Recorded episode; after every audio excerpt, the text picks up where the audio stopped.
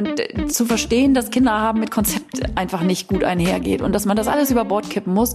Und je mehr man sich da entspannt, was das angeht und sagt so, pff, ich weiß gar nicht, wie oft ich heute Nacht äh, schon gestillt habe oder so und das auch okay ist und man nicht in irgendeiner App da irgendwie guckt, ob das jetzt Normkurve ist, was da veranstaltet wird oder so. Das ist einfach alles nicht so einfach, aber wenn man ein Stückchen zurücktritt, dann doch wieder einfacher, als wir uns mit diesen ganzen Konstrukten es manchmal selber machen.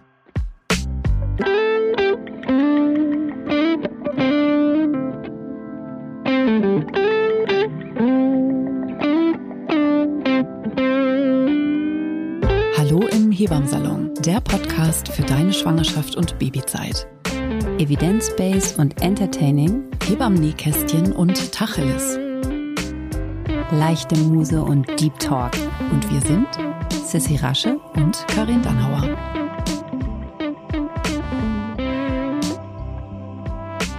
Und bevor es losgeht im Hebammsalon, kommt jetzt ein bisschen Werbung.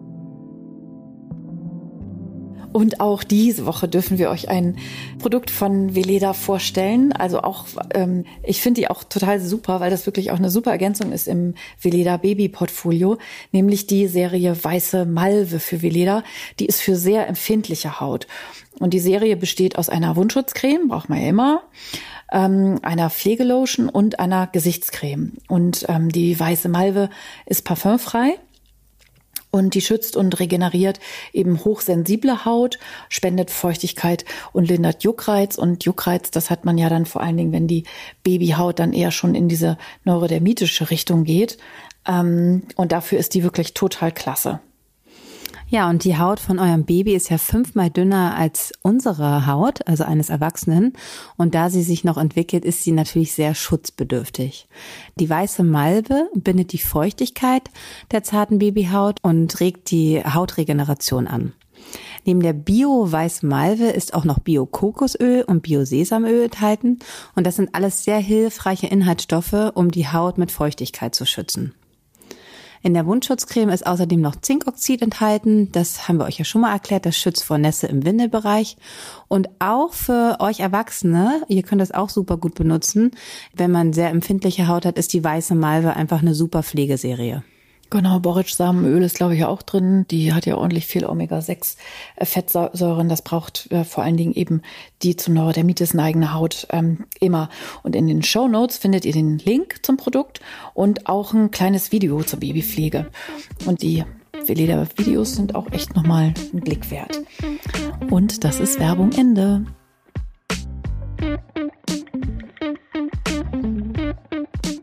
So, herzlich willkommen zurück im Hebammsalon mit einer neuen Folge.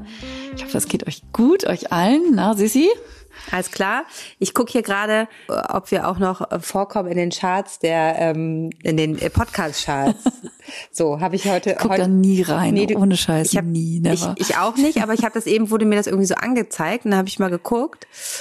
Und da fällt mir ein, da können wir ja gleich mal fragen, ob ihr uns auch mal wieder ein paar Sternchen, Herzchen oder was man da machen muss. Was muss man da? Herzchen? Stimmt, das muss man immer mal regelmäßig sagen. Abonnieren und Herzchen und Sternchen verteilen und so. Für alle, die neu dazugekommen sind, vor allen Dingen, ne? Es fühlt sich ja auch immer eigentlich nicht so an. Also, das ist für mich einfach so, ist schon komisch, ne? Also, ne, dass man, dass, dass ihr da draußen, dass so viele Leute uns hören und da sind wir ja total dankbar für, aber ähm, man denkt es ja nicht, wenn man jetzt hier sitzt und so erzählt und ein paar Geschichten. Nee, ne? genau. Und dann voll, wir quatschen hier so vor uns hin und das einen dann manchmal 50.000 Leute hören in einer Folge. Das ist schon manchmal fast erschreckend. Und also mir begegnet das dann immer auch, also wenn ihr mich hier in Berlin zum Beispiel mal auf der Straße anquatscht oder so, dass, wo ich dann immer denke so, hä, oh Gott, die kennen mich ja dann tatsächlich, wenn die dann, also ne, wenn ihr dann zu uns kommt, das kennst du bestimmt irgendwie auch auf dem Wochenmarkt oder so, ne, so, oh, ich wollte nur mal sagen, du bist Karin, oder? Ich höre meinen Podcast zusammen mit Sissi, grüß dich schön. Das ist immer so toll, euch zuzuhören und so. Ähm, ja. Das ist immer noch so ein bisschen surreal. Genau. Dass tatsächlich Menschen hören, was wir hier so unter vier Augen ähm, hier so quatschen. Ja, das ist äh, toll. Also von daher, ich scroll hier gerade weiter noch durch. Äh, schenkt, schenkt uns bitte Herz und wenn ihr mögt, könnt ihr uns auch ein paar nette Worte da lassen. Da freuen wir uns immer drüber. Aber jetzt gehen wir mal rüber zur Arbeit. Ne? Wir haben nämlich heute wieder eine schöne Folge. Ähm, wir haben noch mal so ein bisschen überlegt, ähm, äh, es gibt ja einfach so Dinge, die immer wieder aufkommen und immer wieder Fragen hervorrufen. Zwar haben wir einige Dinge schon in einigen Folgen auch immer wieder so angeschlagen, aber wir haben heute gedacht, wir machen noch mal eine Stillfolge, wo wir darüber nicht ja. über das, das erste Stillen nach der Geburt reden, sondern eher so ab sechs Monate und auch ab dem ersten Jahr, ne? Weil da kommt dann die Frage so, wie ist das mit Nachtstillen, wie ist das mit Abstillen, wie ist das eigentlich mit Weiterstillen oder generell stillen? Und da habe ich da haben wir still macht man jetzt immer so weiter? Mhm. wie wie geht das jetzt? Wie ist wie ist die Exit Strategie eines Tages da so raus? Oder ihr merkt so Dinge dass ihr dachtet so okay also vorher das ist finde ich ein interessantes Phänomen dass man ja irgendwie ähm, ohne jetzt bestimmte Dinge äh, sich auf eine Liste zu schreiben und sich fest vorzunehmen, hat man ja so ein Gefühl dafür. Und bevor man das erste Mal schwanger ist, wenn man sich dann da immer so fragt oder stillende Freundinnen hat oder stillen in der Öffentlichkeit oder es einem irgendwie begegnet und man sich dann natürlich so auch fragt, so und, und, und ich so. Also wie, wie, wie ist so mein Plan, ohne wirklich einen Plan zu haben. Und dann ist es tatsächlich oft so, habe ich auch eben nochmal nachgeguckt, dass äh, tatsächlich satte 76 Prozent der Frauen, die ihr Kind länger als ein Jahr stillen, dass 76 Prozent gesagt haben, das haben sie vorher gar nicht geplant. Also die meisten schlittern da so rein, wie man so sagen würde. Ähm, und das war gar nicht vorher der Plan. Und vorher hatte man äh, durchaus, das wird viel formuliert, wenn man mit diesen Frauen spricht, und das kann ich auch aus meiner eigenen Erfahrung äh, durchaus so teilen, dass man irgendwie schon auch so ein Bild hatte, naja, irgendwann ist auch mal gut. Also so. Oder dass man also wann kann sich ja auch jede von euch mal so fragen, wann ist für euch so die persönliche Grenze, wo ihr lange stillen komisch oder schräg oder gar anstößig oder irgendwie für euch nicht vorstellbar oder so findet. Und das ist dann schon ganz interessant, wenn man dann nämlich ein Baby hat, dass die Entscheidung, ein Kind länger zu stillen, als man dachte, dass die eben während der Stillzeit sich ja meistens erst entwickelt, oder? Total. Also das ist ähm, das gerade finde ich beim ersten Kind, wenn man dann so ähm, in der Vorsorge sitzt oder äh, wenn man Vorgespräche hat und dann natürlich auch das Stillen anspricht und möchtest du stillen oder und ähm, über Stillen aufklärt, dass dann dann ganz klar sagt, ja vier Monate oder ja ein Jahr oder ähm, genau, also schon auch so ein Zeitfaktor und ähm, dass dass man sich das einfach gar nicht vorher vorstellen kann, wie lange man auch Kinder stillen kann. Ja, und das liegt mit Sicherheit auch daran, dass sozusagen größere gestillte Kinder anders als so winzig kleine Babys, die ja sozusagen auf jeder Parkbank oder in jedem Café immer dann auch sozusagen mal hungrig sind und einen Snack nehmen oder sowas, dass quasi der Ernährungsaspekt also spätestens so mit acht, neun, zehn Monaten dann eben langsam geringer wird, so dass die Kinder dann nicht sozusagen ihr Mittagessen oder sowas dann auf einer Parkbank kriegen, ähm, so dass man das auch einfach weniger sieht. Also wie so bei vielen fehlt einem sozusagen das Role Model dann oft dazu, dass man dann, äh, ne, man, wenn man so vom inneren Auge so, so, so, so eine Stillsituation sich so vorstellt, dann denkt man ja meistens dann an so kleine Babys und oft fehlt einem dann auch irgendwie so die Vorstellung. Ich weiß, dass eine gute Freundin von mir, da hatte ich noch kein Kind und die bekam ihr erstes Kind und die sagte mir so einen Satz und den habe ich irgendwie seitdem behalten, dass sie so sagte, also ab dem Moment, wo die Schuhe anhaben, findet sie das komisch. So, dass so ein, so ein, so ein, so, so, so kleine Füßchen da so runterbaumeln und die haben so richtige Straßenschuhe an sozusagen. Das war für sie so ein Ding. Und dann hört man manchmal, wenn sie dann anfangen zu reden oder so, dann ist das komisch oder so. Also, dass es, dass es so Punkte gibt, wo man irgendwie sagt, das kann man sich noch vorstellen und das aber überhaupt nicht oder so. Also, dass man da irgendwie ja schon mit so einer inneren Haltung hineingeht und sich dann, kann ich, kann ich nur sagen, lasst euch überraschen, ähm, das bleibt möglicherweise so nicht äh, so, sondern möglicherweise stillt ihr euer Kind tatsächlich länger, als ihr das so von vornherein geplant habt. Ich glaube, das ist sozusagen, also ne, wenn immerhin, also ich fand ich ganz interessant, 76 Prozent aller Frauen das so sagen, dann muss da ja irgendwas dran sein. Und es besteht durchaus die Wahrscheinlichkeit, dass es euch ähnlich gehen könnte. Aber man kann sich das ja auch gar nicht vorher vorstellen, wie das ist, Mutter zu sein, finde ich. Das kannst du ja auch nicht beschreiben. Also da kannst du ja. ja immer viel drüber lesen und sagen und so, aber wenn man das dann ja. wirklich wird, dann ist es ja auch nochmal so, okay, das habe ich mir, das habe ich mir anders vorgestellt. Also das kann man einfach, das sind einfach so Sachen, die man, und so finde ich das auch mit dem Stillen. Und es ist ja auch eine Beziehung, ne? Es ist eine Stillbeziehung und jedes Baby ist anders. Deshalb sind auch, ähm, das kannst du, glaube ich, auch gut äh, äh beschreiben, dass dass unter, mit unterschiedlichen Kindern, Geschwisterkindern auch und man unterschiedliche Stillbeziehungen hat und ähm, äh, deshalb kann man auch beim dritten und vierten Kind oder beim zweiten einfach gar nicht genau sagen, sondern das sollte man einfach auf sich zukommen lassen und einfach gucken, wie lange sich das für euch beide ähm, gut anfühlt.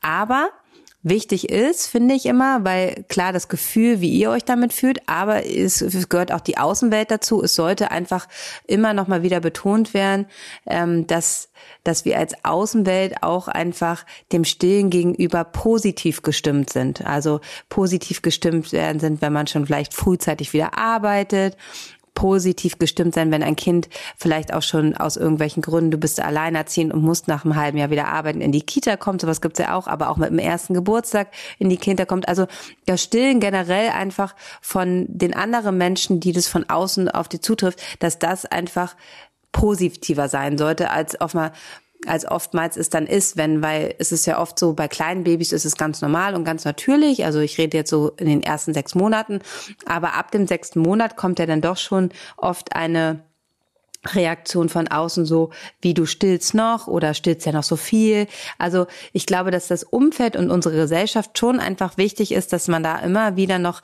darauf aufmerksam macht, dass eigentlich ähm, Stillen im ersten Lebensjahr die Haupt Nahrungsquelle ist. Ne? Also dass Milch, die äh, auch unter Einführung der Beikost, ich hatte ähm, in den letzten Tagen ähm, viele Nachrichten weil ich ja selber auch gerade in der Situation bin, ne, ich arbeite und stille und das ist für mich auf jeden Fall ähm, ganz wichtig und das, äh, das ist auch also das habe ich immer so gemacht ähm, und auch kein Problem.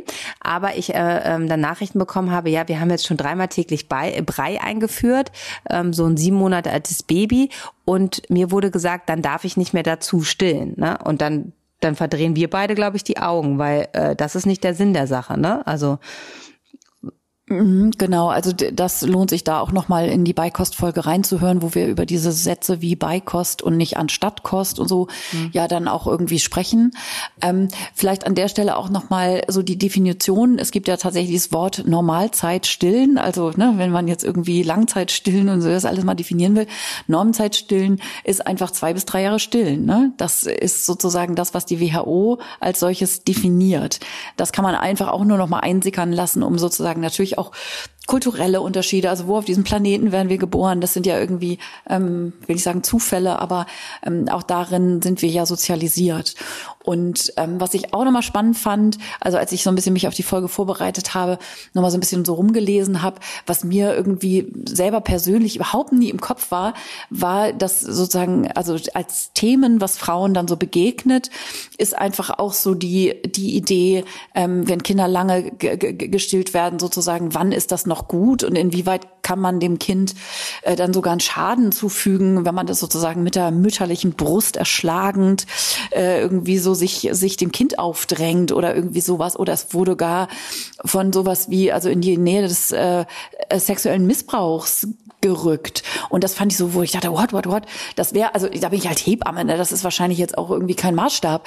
Aber das fand ich so fremd und es tauchte doch so regelmäßig auf, mit inklusive Gerichtsurteile, die es irgendwie gibt, wo irgendwelche getrennt erziehenden Eltern, der Vater jetzt irgendwie fand, er müsste ein Familiengericht bemühen, äh, weil es ihm Sorge machte, dass ein möglicherweise vierjähriges oder whatsoever Kind noch gestillt würde und wo es dann um den Vorwurf des sexuellen Missbrauchs ging und so, wo ich dann auch dachte, krass, ne? Also wie tabuisiert bestimmte Lebensbereiche oder wie sexualisiert bestimmte Lebensbereiche irgendwie sind, dass die mütterliche oder die weibliche äh, Brust dann einfach tatsächlich auch immer noch in diesem Kontext, es ist ein Sexualorgan oder so gerückt wird, soll jetzt hier überhaupt nicht Thema sein fiel mir irgendwie gerade nur so ein, so dieses gesellschaftliche, was du eben beschrieben hast, ähm, wie sehr das einfach doch, wie unterschwellig auch immer, ähm, und unser Gefühl dazu, wie wie normal oder wie schräg finden wir Dinge, ähm, schon auch immer noch eine Rolle spielt. So fand ich dann irgendwie auch ganz ganz spannend.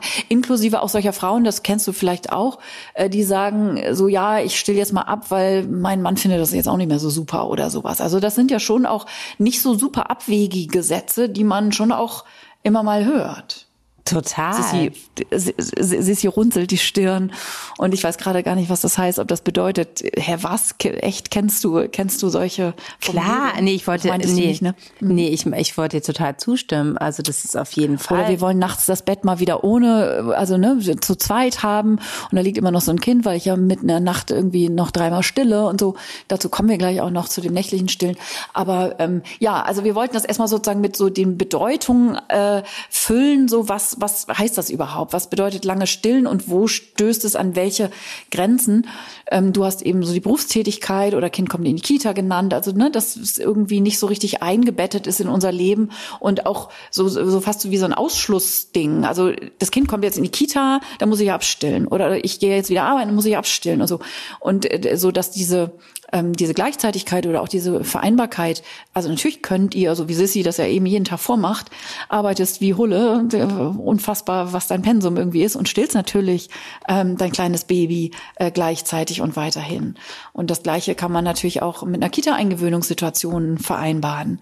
Das sind alles keine Ausschlussgründe, ich muss Baby abzustillen, wenn man ich muss sogar äh, sagen, dass Stillen für Frauen, also ich kann nur für mich, also für Frauen, die schnell wieder in den Beruf gehen und stillen, das ist einfach, ähm, also ich bin jetzt ja auch nicht stundenlang von ihr getrennt, aber ich finde schon, dass, also ich habe ja auch immer sehr lange, also was heißt sehr lange, ganz normal, also ich habe für mich, wie es gut ist, gestillt so. Und ähm, wenn man dann, äh, wenn die jetzt so eins waren und man dann irgendwie neun Stunden oder auch mal zwölf Stunden bei einer Geburt war und dann wieder nach Hause gekommen ist, dann hat man mit Stillen in 0, dieses, sofortige Bonding. Also es ist so, deshalb finde ich auch, ähm, gerade wenn man das erste Mal Kinder abgeht und die kommen dann in den Kindergarten mit eins, was ja hier in Berlin schon sehr üblich ist, mit eins geht's in die Kita und dann ähm, abzustillen, ähm, einfach nur, weil es in die Kita geht, nicht weil es sich für uns jetzt nicht mehr gut anfühlt oder ich nicht mehr glücklich bin, sondern nur, weil es in die Kita geht. Das finde ich irgendwie, und das ist ein ganz wichtiges Anliegen, das heute nochmal ganz klar zu sagen, dass gerade dieses, diese, diese erste richtige Trennung ja auch mit fremden Personen, die erstmal neue Bezugspersonen werden, dass das, dieses Stillen eigentlich immer nochmal toll ist, das zu begleiten. Also ich habe ganz oft in der Umkleide in der Kita gesessen und dann erstmal gestillt, weil erstmal so dieses Ankommen und dann war gleich wieder diese Nähe und ich habe das auch sehr, sehr genossen, weil man ja, man kennt es ja, man vermisst ja immer gleich. Also so schön man ja auch mal diese ich arbeite sehr gerne und bin Mutter, weil ich auch arbeiten ist mein Hobby, weil sonst könnte man das ja gar nicht so machen, wie wir das macht ähm, und das auch genieße, Dinge mal kurz in Ruhe zu tun. Aber trotzdem ist dieses lange Stillen immer für mich auch immer so ein ganz ganz schneller Connecting-Punkt wieder und ähm, habe das auch bei meinen Kindern bisher immer ähm, sehr gesehen, wie wie wie schnell die dann wieder da waren. So ist es gleich wieder so connected. So und das habe ich immer sehr genossen und ich glaube, das kannst du du nickst hier gerade, ähm, kannst es auch äh, unterstreichen. Ja, total. Und zwar auch wirklich für beide Seiten, so wie ja. du das, ähm, äh, wie, wie du das beschrieben hast. Ne? Es wird ja immer so gerne sozusagen versucht, oder ne, in Formulierungen so für das Kind oder für ein selber oder sowas. Und so eine Stillbeziehung ist ja wie jede andere Liebesbeziehung ähm, immer eine gegenseitige Sache. Ähm, und sozusagen die, dieses eigene Bedürfnis, was man ja auch hat, also das kennen wir beide ja, ne? wenn wir arbeiten, sind wir ja schon auch in dem Moment, wir sind auch gleichzeitig noch Mutter und auch gleichzeitig im Herzen bei unseren Babys, aber so dieses wirklich auch wieder bei unseren Kindern ankommen und so dieses, ja, wie du das eben sehr schön beschrieben hast, so dieses gemeinsame äh, wieder andocken, so, ähm, das ist einfach dann dann so schön. Genau, für das Baby, das holt sich dann seine extra Portion äh, Mama, die, äh, die es dann in der Zeit vorher vermisst hat.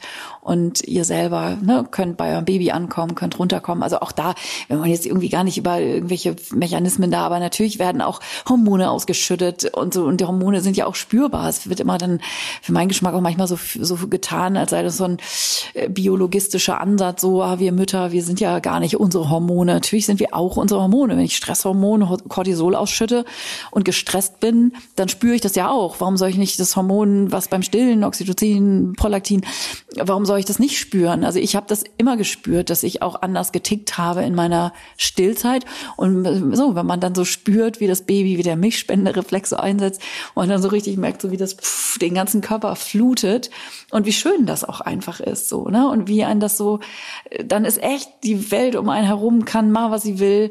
Ähm, man ist dann wirklich nur man selbst, eine kleine Insel mit dem Baby und so. Und das ist einfach so ähm, wunderschön, wenn man dem diesen Platz weiterhin einräumen kann und möchte natürlich. Ne? Es gibt auch Frauen, dazu kommen wir natürlich jetzt auch, die dann irgendwann sagen, äh, ist ja schön, wenn ihr da jahrelang stillt und so, äh, sorry, aber mein Ding ist das alles überhaupt nicht.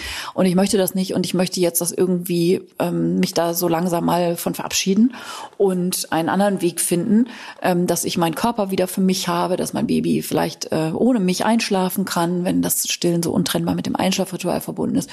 Ähm, oder oder oder oder weil einem der Schlaf fehlt oder weil man irgendwo gesagt gekriegt hat, wenn du abstillst, dann kannst du auch wieder durchschlafen.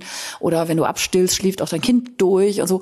Das sind ja dann alles manchmal so Hoffnungsanker, die man hat, die ja natürlich, das können wir vielleicht gleich an der Stelle spoilern, wenn so einfach wäre, so ist es ja dann oft letztlich dann doch nicht. Aber ähm, es gibt ja Gründe natürlich auch irgendwann abzustillen, sei es, weiß ich auch nicht, mit vier Monaten, mit sechs Monaten, mit zehn Monaten, mit einem Jahr, mit zwei Jahren. Irgendwann kommt ja der Moment, wo man sich fragt, wann könnte es das letzte Mal sein, dass ich mein Baby stille. Daran möchte ich jetzt noch nicht denken. Ähm, schöne Fotos für Langzeitstillen. Sina Deal verlinken wir hier ja. in den Show Notes. Die ähm, macht da sehr, sehr, sehr schöne Fotos zu. Und da kann man dann auch mal Kinder mit Schuhen sehen, die gestillt werden. Schöner. Schön, schön, ja, mir ist das einfach so in Erinnerung geblieben. Dieses Kinder mit Schuhen oder Kinder mit Zähne sagen auch einige, oh, das hat doch schon Zähne, tut das nicht weh und so. Ne, das sind ja auch äh, so klar. Also ist man erstmal naiv und dann fragt man diese ganzen Sachen und wundert sich erstmal, wenn man das nicht kennt, wie soll man damit vertraut sein? Und Bilder helfen. Das ist sozusagen auch ein Platz, auch im Social Media ähm, Bilder helfen, dass es einen Platz eingeräumt mhm. bekommt. Mhm. Das ist immer wichtig. Was man vielleicht auch noch äh, sagen muss, ist natürlich auch, jede Frau ist anders von ihrer, was sie halt auch so schafft und was, wie man halt auch gerade mit nächtlichen Stillen ähm, umgeht. Und klar, ähm, auch so, so Schlaf ist ja so ein ganz, ganz wichtiges Thema und es gibt Menschen, die brauchen mehr Schlaf, die brauchen mehr durchgehenden Schlaf. Es gibt Menschen, die das total gut kompensieren ähm, mit dem nächtlichen Stillen und die haben da gar kein Problem damit. Also dazu gehöre ich, Gott sei Dank. Ähm, da bin ich auch sehr dankbar für, dass ich immer unproblematisch, ich habe das nicht schlimm empfunden. Ähm, meine Kinder, ähm, die bei uns schlafen, nicht mehr alle jetzt, äh, nur noch zwei, aber die einfach nachts, äh, also eins davon jetzt äh, noch nachts zu stillen und konnte selber gleich wieder schnell in den Schlaf finden. Es ist ja auch eigentlich so, dass es sich gut einpendet, aber natürlich nicht bei allen Frauen so. Also, ne, also dieses Co-Sleeping ist ja schon, dass Kinder einfach nicht so krass wach werden, dass man den kleinen Mucks merkt, man legt sie an und dann weinen sie gar nicht erst doll, sondern werden gar nicht richtig wach, sondern schlafen weiter. Aber das kann man natürlich nicht auf alle äh, Frauen beziehen und es gibt halt einfach viele Frauen, die wirklich, wirklich ähm, auf den Zahnfleisch gehen, weil das nächtliche Stillen sie einfach zermürbt. Wie war es ja, bei voll. dir? Und ja, also bei mir war es immer alles gleichzeitig. Also natürlich war ich auch regelmäßig zermürbt und habe irgendwie gedacht so, oh Mann, krass und ich kann nicht mehr. Und gerade die zweite Nachthälfte, ne, wenn Kinder ja, wenn der Schlaf einfach, ähm, also rein evolutionsbiologisch leichter ist, äh, weil dann der Morgen graut irgendwann und weil dann die Tiere durchs Gebüsch schleichen und so in dieser Zeit, ähm, da schlafen wir leichter und da hat es ja manchmal dann gereicht, wenn man sich nur so ein bisschen wegdrehen muss und der Nibbel nicht sozusagen drei Millimeter nur vom Mund entfernt war und die Kinder sind dann schon wieder aufgewacht. Und klar habe ich auch in solchen Situationen dann durchaus mal gesagt, oh Mann, ey, das ist auch Dauer auch echt anstrengend und ich weiß nicht, ob ich da im Einzelfall jetzt immer so total Bock drauf habe. Aber es war dann, also so wie alles in Phasen verläuft, waren das dann irgendwie, keine Ahnung, und dann hat man selber einen Infekt und ist krank oder hat irgendwie eine anstrengende Phase in der Liebesbeziehung gerade oder so, dann ist natürlich irgendwie alles anstrengend. Und das finde ich auch wichtig, dass das dazugehören darf. Also dass auch sozusagen auch Mütter, die lange stillen, und damit meine ich jetzt sowas wie zwei Jahre oder so, ähm, dass es ja nicht heißt, dass die nicht auch zwischendurch mal zweifeln. Oder sich fragen, ob das jetzt echt gut ist. Oder sich fragen, oh, hätte ich das vielleicht irgendwie in Monat X oder Y, das hört man ja dann auch oft, hätte ich nicht mit einem halben Jahr schon anfangen sollen, dass sie auch mal ohne Brust im Mund einschlafen, also gerade ne, dieses ein, also wenn man Frauen fragt, warum stillst du so lange, dann sagen die ja viel, also weil es einfach, weiß ich auch nicht, keinen Grund gab aufzuhören. Oder weil ich spüre, dass es meinem Kind einfach so gut geht. Und weil ich irgendwie in diesem gemeinsamen synergetischen System, symbiotischen System vielleicht sogar ähm, irgendwie, wo sich das fühlt sich einfach irgendwie richtig an und alles andere ist irgendwie so, weiß ich auch nicht, klingt so nach Plan und muss man dann ja irgendwie auch machen und so.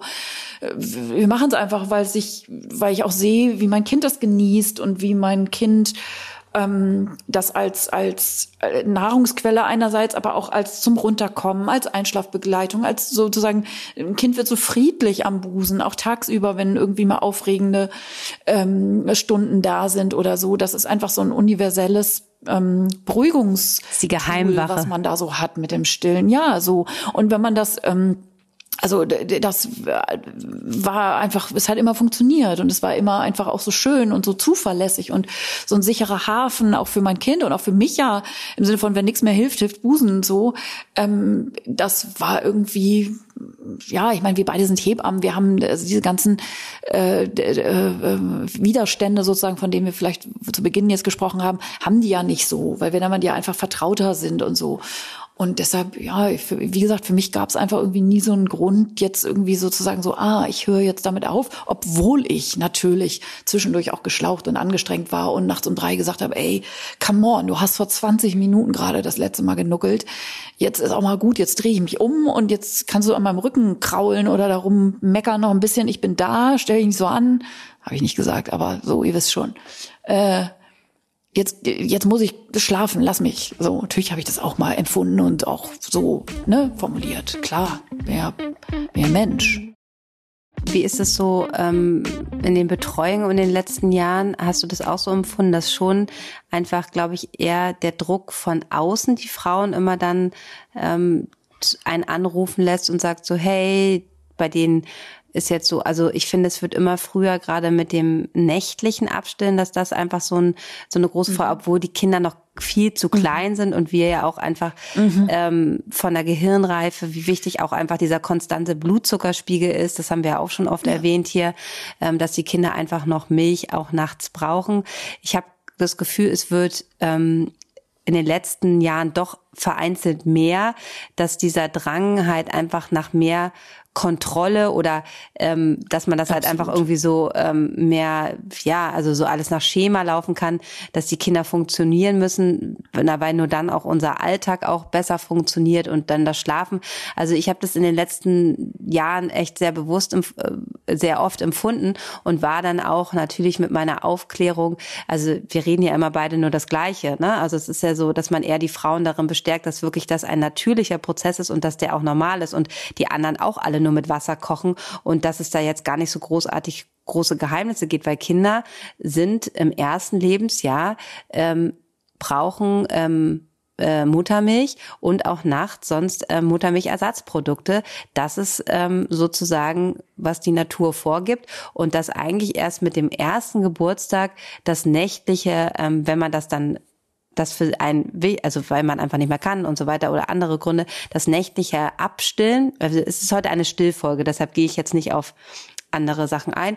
Ähm, dass das sozusagen erst mit dem ersten Geburtstag bei einem gesunden, unauffälligen Kind in nicht irgendeinem Schub, in nicht irgendeiner schwierigen Trennungsphase oder Kindergarteneingewöhnung ist, dass man da sozusagen erst ähm, diesen Schritt eigentlich angehen sollte. Und ich glaube, das ist einfach wichtig, dass wir Hebammen und Stillberaterinnen das immer noch mal weiter erklären, dass da nichts falsch läuft. Absolut und empfinde ich genauso.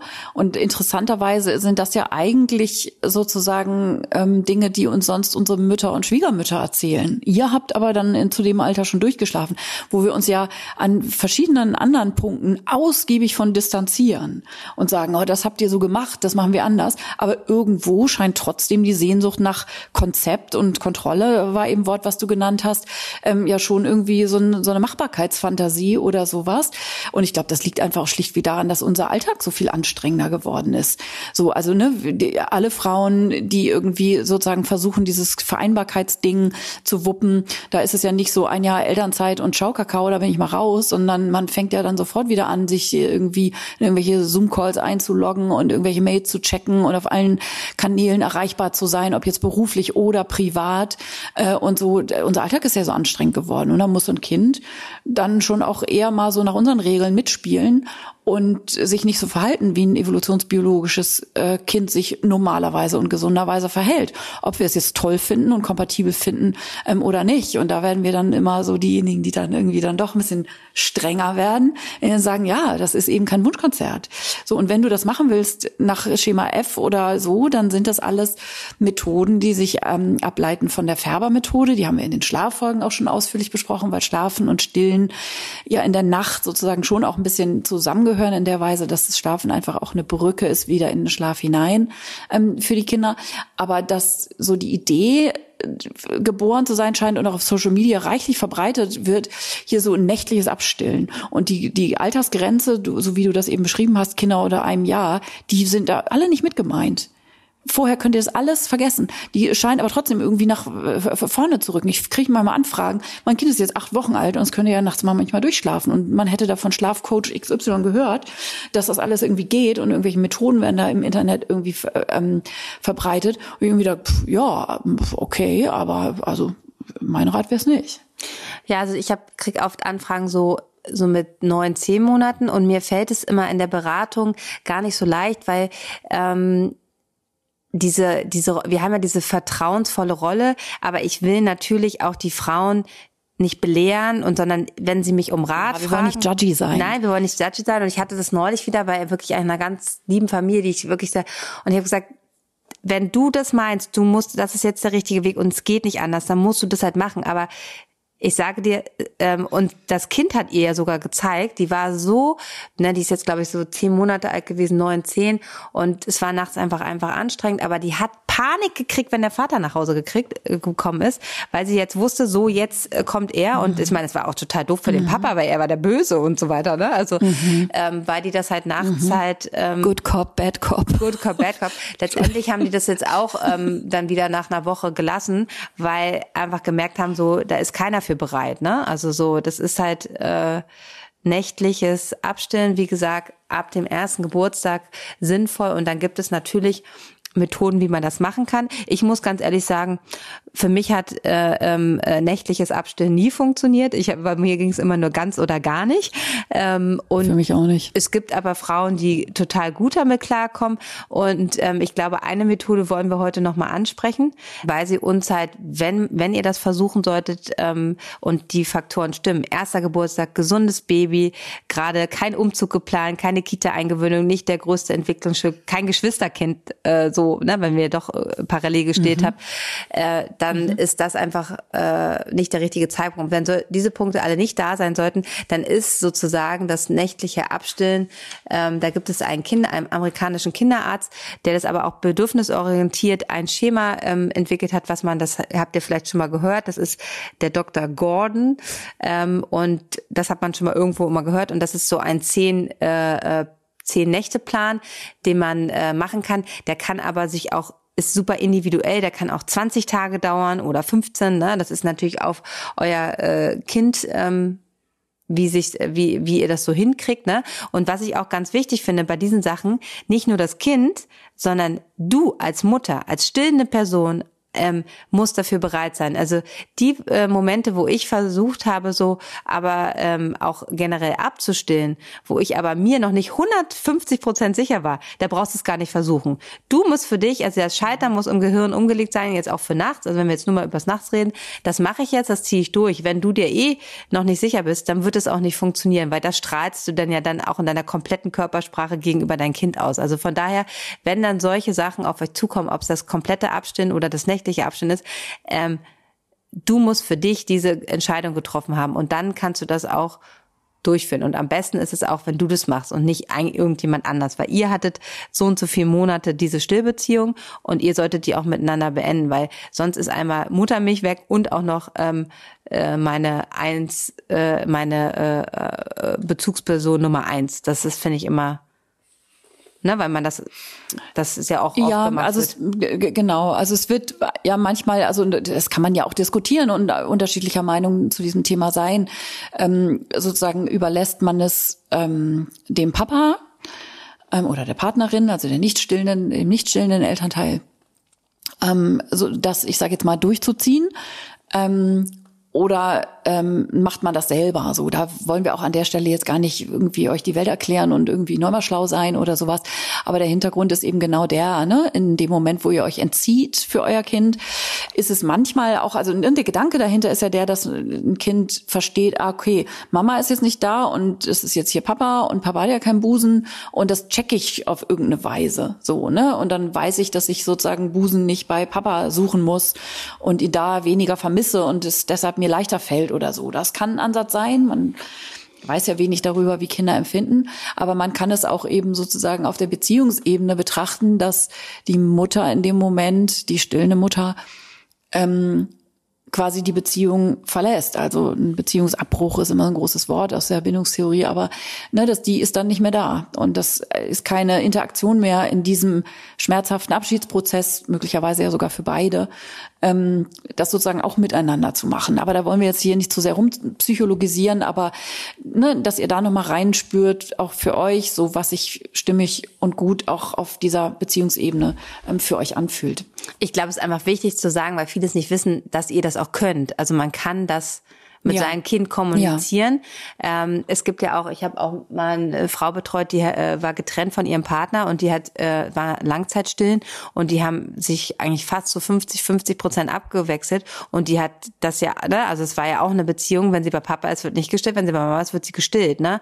Also das war jetzt gar nicht so, dass ich das über die Zeitpunkt, ja. das das hat sich gut eingependelt. Deshalb ist das schon auch, ähm, da muss man auch schon in Kommunikation mit einem Baby gehen, also was einem noch wie ein Baby vorkommt, aber die verstehen das natürlich auch. Und ich glaube, äh, dass es einfach zu wenig kommuniziert wird, dass das auch, das, weil es oft einfach so ist, dass man die woanders hinbringt und dann ist es halt aus den Augen, aus dem Sinn, aber dass man das auch eigentlich als Mutter gut ähm, auch machen kann, aber dass das viele einfach nicht wissen. Deshalb war, war uns das nochmal so wichtig, hier auch zu sagen. Aber wir wollen, wollen wir, wir können ja mal kurz diese Gordon, weil ich das eigentlich nicht so schlecht finde, gerade bei Frauen, die einfach wirklich einfach ja. ihr Stillen lieben, aber das einfach nachts nicht. Auf hinkriegt. der Suche nach Struktur. Ja. ja, genau.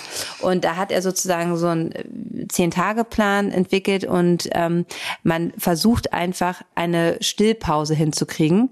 Ähm, von sieben Stunden so ungefähr, sechs bis sieben Stunden. Und da sucht man sich einen Zeitraum aus. Das ist ja auch so ein bisschen wie euer ähm, Ablauf so ist. Und in diesen Stunden sollte dann halt nicht mehr gestillt werden. So und das kann man ähm, machen, dass man halt noch mal so ein Dream Feed wird das ja oft auch gesagt, so wenn ihr ins Bett geht. Es gibt ja einige, die um 10 ins Bett gehen, andere um 0 Uhr dann nochmal stillt und dann aber bis morgens um 6 halt nicht mehr stillt oder bis um fünf so, um dann halt, dass alle sozusagen diese Auszeit kriegen. Aber trotzdem sagt er, das Kind bedürfnisorientiert im Familienbett, es soll gekuschelt werden, es soll jetzt nicht irgendwie in einen anderen Raum geschafft werden, sondern ähm, aber um da erstmal hinzukommen, sollte man halt schrittweise anfangen, dass man erstmal in den ersten drei Nächten ähm, nur so ein äh, weniger stillt, also die nicht mehr so lange da dran lässt, abmachen und dann beruhigt und in dem Schlaf, dass sie nicht an der Brust einschlafen und dass man dann ab Tag vier, fünf so ähm, gar nicht mehr äh, stillt äh, nachts, sondern nur beruhigt. Und das wird, das ist immer so ein bisschen diese genau. tricky Zeit, ne, weil man dann halt natürlich, die dann sauer sind und das auch nicht verstehen, aber dass man dann halt trägt und so äh, also dann darf man auch aufstehen und sie tragen und so weiter. Und in der letzten Phase, also wenn die zehn Tage vorbei ist, sollte man dann nachts auch nicht mehr aufstehen, sondern sie im Liegen beruhigen und dann zwar streicheln und sagen, alles ist gut, ich bin bei dir und dann auch erklären, dass dann äh, wieder ab der und der Uhrzeit gestillt wird. Genau, so die Theorie.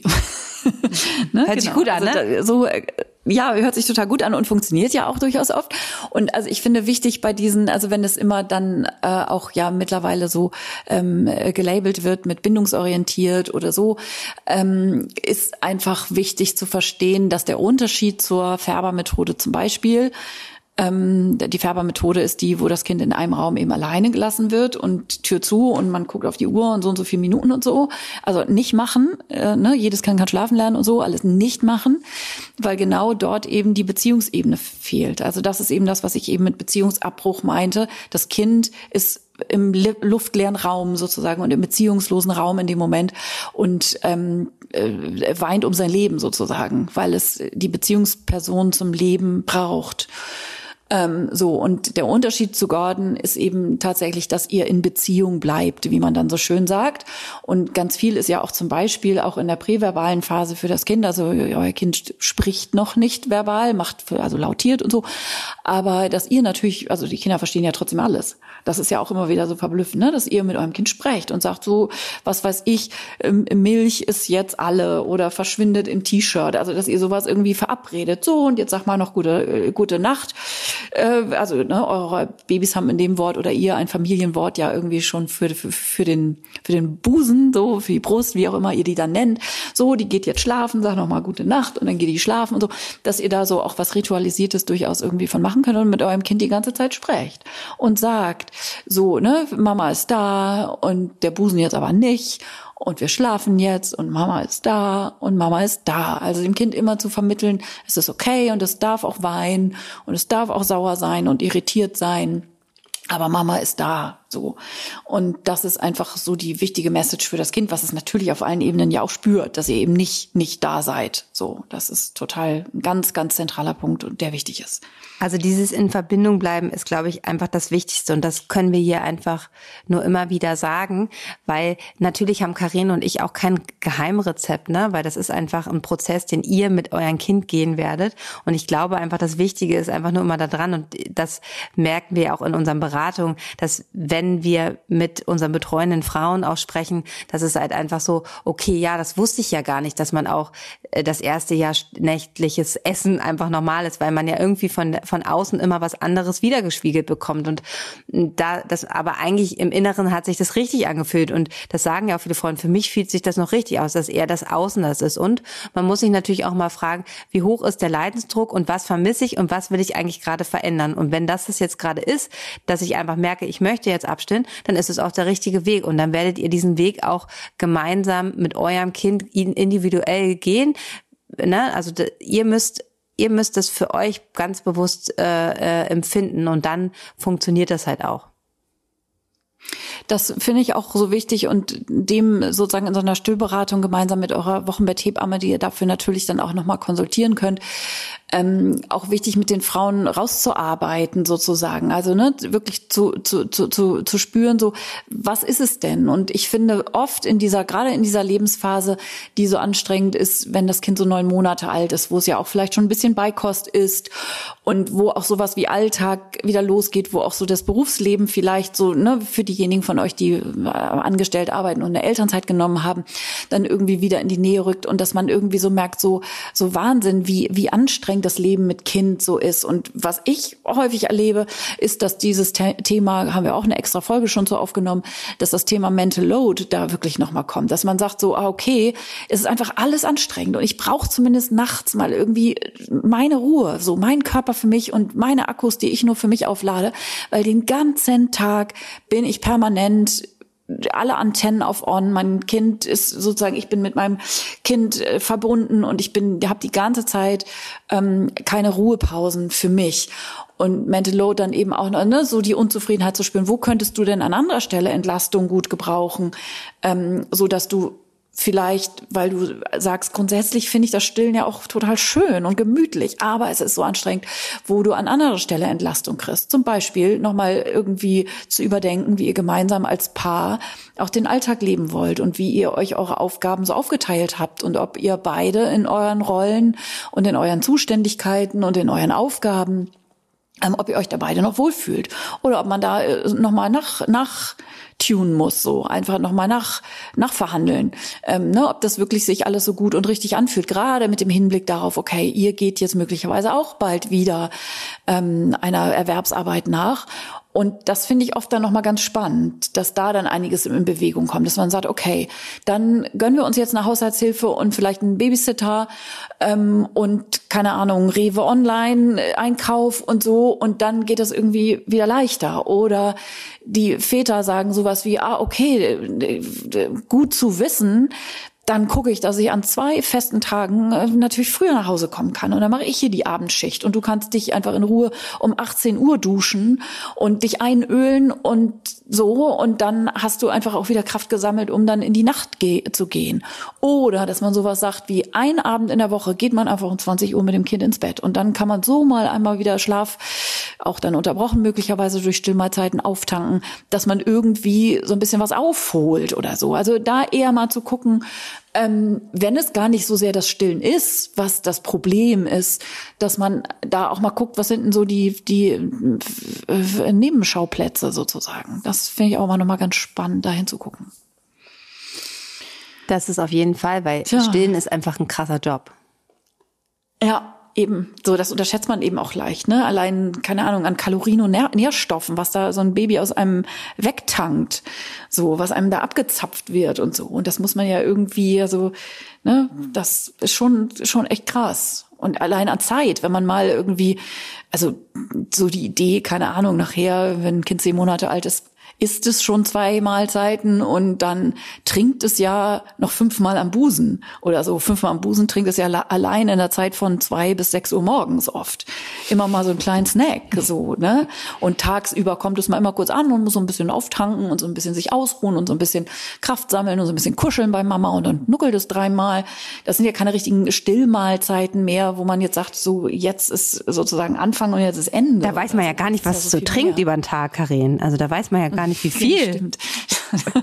also und wie, das ist jetzt die Mittagsbrust, die sagen, um wo eine, äh, ist das jetzt die um elf, um zwölf oder meins? Welche ist gemeint?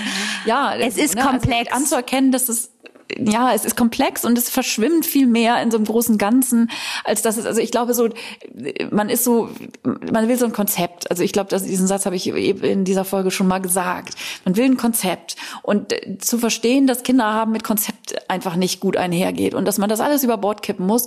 Und je mehr man sich da entspannt, was das angeht und sagt so, pff, ich weiß gar nicht, wie oft ich heute Nacht äh, schon gestillt habe oder so und das auch okay ist und man nicht in irgendeiner App da irgendwie guckt, ob das jetzt äh, Normkurve ist, was da veranstaltet wird oder so, sondern einfach so sagt, ja, pf, was weiß ich, mein Kind trinkt halt, wenn es trinkt und ich schlafe hoffentlich auch zwischendurch und ich schlafe halt, wenn das Baby schläft, dieser Satz. Aber ja, es ist einfach alles nicht so einfach, aber ähm, vielleicht auch wenn man ein Stückchen zurücktritt, dann doch wieder einfacher, als wir uns mit diesen ganzen Konstrukten es manchmal selber machen.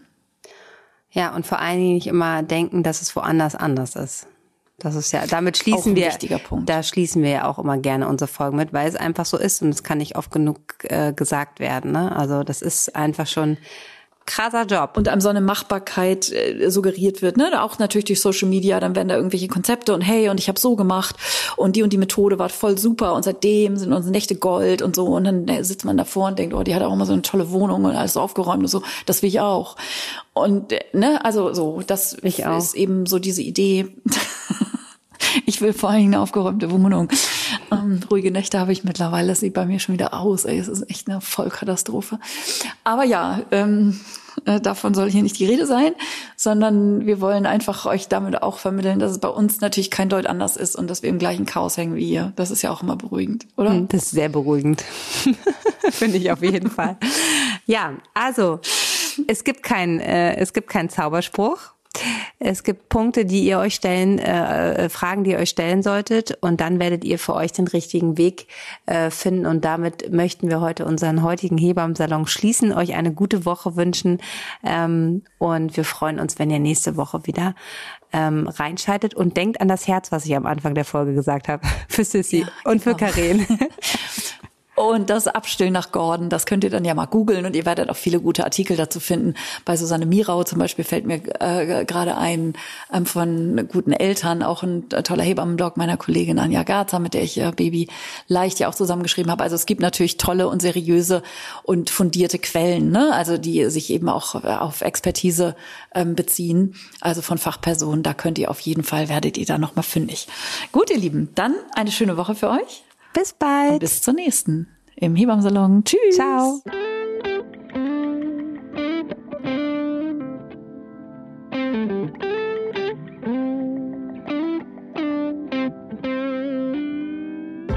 Das war der Hebammsalon mit Sissi und Karin.